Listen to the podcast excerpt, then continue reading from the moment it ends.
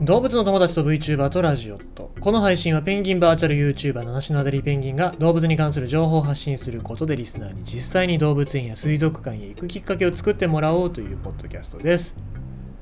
まあ全国の水族館なり動物園というのが再開され始めましたから皆さんもちょっと行く目安みたいなのができてきたんじゃないかなと思って僕的にはちょっと喜ばしいことだななんて思っております。はい。あと、まあ、今日気づいたこととしましては、別にそんな関係ないんですけど、夢を見まして、で、その夢がなんかちょっとおかしいというか、なんか腑に落ちなくてさ、なんか家に普通にいたら、ピンポンって鳴ったんで、ドアホーンで、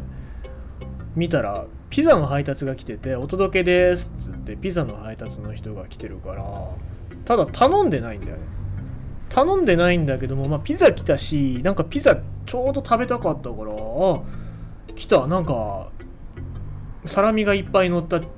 ピザが来たってわけわかんない。知らないよ。だって中身見てないんだから。でもなんか勝手にそう思っちゃって。で頼んでもないんだけど、まあ、とりあえずもらおうと思ってガチャって開けてまあ開けんなって話だよ。今思えば開けんなって話なんだけどガチャって開けてでピザもらおうとしたんだけど開けた瞬間にそのピザ屋が手に持ってたピザじゃなくて犬？子犬のラブラドールレトリーバーを家の中にポーンって放り込んででドアをガチャって向こうから閉めてきたんだよでその瞬間に思ったのがわこの犬捨てられたんだと思って。でまさかねそんな犬の捨て方するやついると思わないからさ。でまあ犬捨てるなんて僕絶対許さないから。だからガチャって開けて「おい犬どうすんだよこの野郎」っつって言おうとしたんだけども開けた瞬間ピザ屋いなくて。で家の中にはちっちゃい子犬のラブラドールレトリーバーがいてうわどうしようかなと思いながら犬見てたらさ時間を見たら7時35分でその時間帯になったらもう僕は電車に乗らない電車に乗るため駅に向かわないといけない時間なんですよ。これ以上行くと遅刻しちゃうからうわもう行かなきゃいけないのになんでこんな時に犬が来るんだよってまあその前になんでお前その時間帯にピザ食おうとしてたんだよっていう話なんだけどこの犬どうしようかなと思ってでも仕方がないと思って。で犬見たらさなんか下でハハハ言ってるからああなんか暑いんだと思って。とりあえず水を汲んできて水あげてでエアコンをつけてあげて冷房つけてあげて。でとりあえずもう仕方がないから仕事行こうと思ってドア出ようとしたらさ犬がついてくるんだよね。でも仕方がないからもう待てって言ったらまあ賢いラブラドールでさスッてそのままお座りしちゃうんだよね。子犬なのに。子犬なのになんかしっかり言うこと聞いちゃって。あやっぱりなんか牧場暮らしで牧場育ちの犬っていうのは賢いんだなーって全然そんな情報ねえのに勝手に勝手になんか合点がいっちゃって。よくあるよね夢の中で合点が勝手に行くこと。でもその犬っていうのは牧場生まれ牧場育ちだから賢いんだと思って。でもうなんかこのまま放置しとくのもいけねえ。しなもうとりあえずもう遅刻が今日休みでいいからとりあえずこの犬実家に持っていかないといけないのは家じゃ飼えないからなとか思いながらうーってなってたら目が覚めまして。で今思うこととしましてはあの犬どうなったんだろう僕が今生きてる世界線じゃなくて夢の中の世界線上であの犬今どうなってるんだろうなってすごいすごい気になってます。だから今日寝て起きた時にはあのラブがなんか成長して、ね、僕に懐いてくれてたらいいなーなんて思ってますね。なんだこの話。はい。えー、ということで今日は昨日はね前日がそのなんだっけ。えっ、ー、と何の話したんだっけ。それすら忘れたか。それすら忘れたのか。えっ、ー、と、キリンですよ。キリンの話をしたんだけども、その話をした昨日っていうのがラクダの日だったってことで、じゃあ、あの、1日遅れのラクダの話をしたいと思います。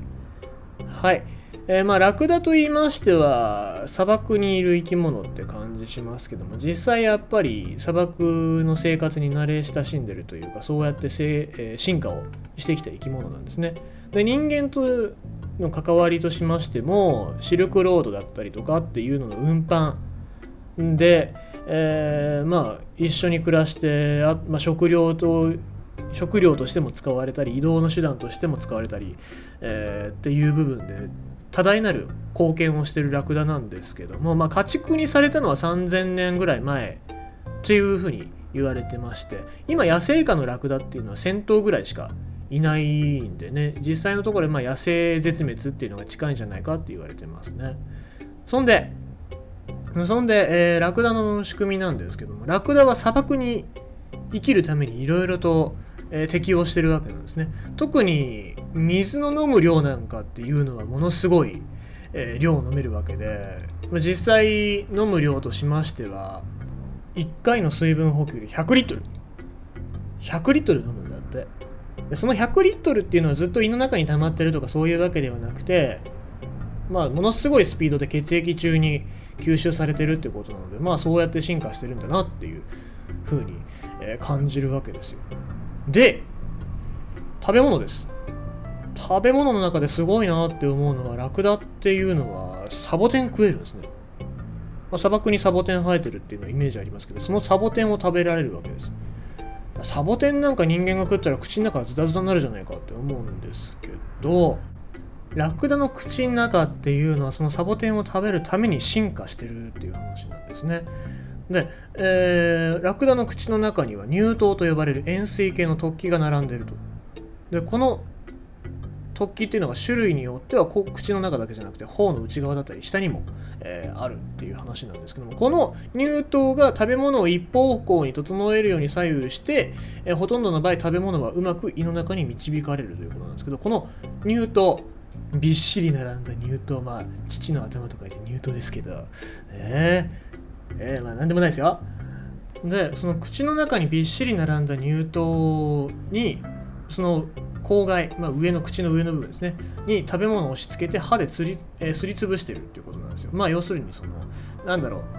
すり鉢でこう鉢の中をぐりぐりぐりぐり回しながらこうぐるぐるぐるぐるこう回転させながらサボテンを食べることによってその圧力を分散させて、えー、すりつぶしたトゲを喉にまっすぐ流し込むっていうことなんですね。まあまあ実際にその図がないから分かりづらいんで僕もはっきりとは理解してないんだけどもでもまあその乳頭っていうのがケラチン、まあ、人間の爪と同じ、えー、物質でできていてでそれでその針からサボテンの針から口の中を守ってるというそういうお話なんですけどもただ映像を見る限りやっぱり食べてる時サボテンを食べてる時のラクダって口のところに針がこう刺さるまではいかないんだけどもこう通過した時にこうグリグリグリってなったりとかうわ痛そうだなとか思うんですよ。で実際どうなのかっていうとやっぱりそれは人間とかと同じようで痛みはあるそうです。トゲに傷をつけられる可能性はゼロではないんだけどもまあサボテンが生えてる環境っていうのは砂漠の中で非常に貴重なわけでそこで食わなきゃいつ食えるかわからないからやっぱり食べちゃうんですよ。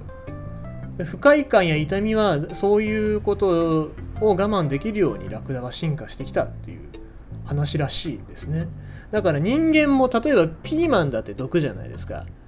毒なんだけど、まあ、あの苦味っていうのは基本的に毒の成分なんだけどもまあいいアクセントになってるねとかってって、ね、食通の人が食べたりして言ってるじゃないですか。なんかそれと一緒なんじゃないかなって感じがしましたね。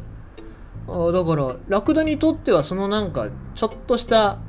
サボテンの痛みみたいなのっていうのも一味あトゲが効いてるねみたいなそんな感じのスパイスの一部なんじゃないかななんて僕は思ってますし、まあ、そうやってサボテンを食えるっていうラクダの進化に対してもなんか、えー、尊敬の念を感じてしまいますね。ということで今日はラクダのお話ラクダは何でサボテン食えるのかっていうそんなお話でした。あの犬どうしてんだろう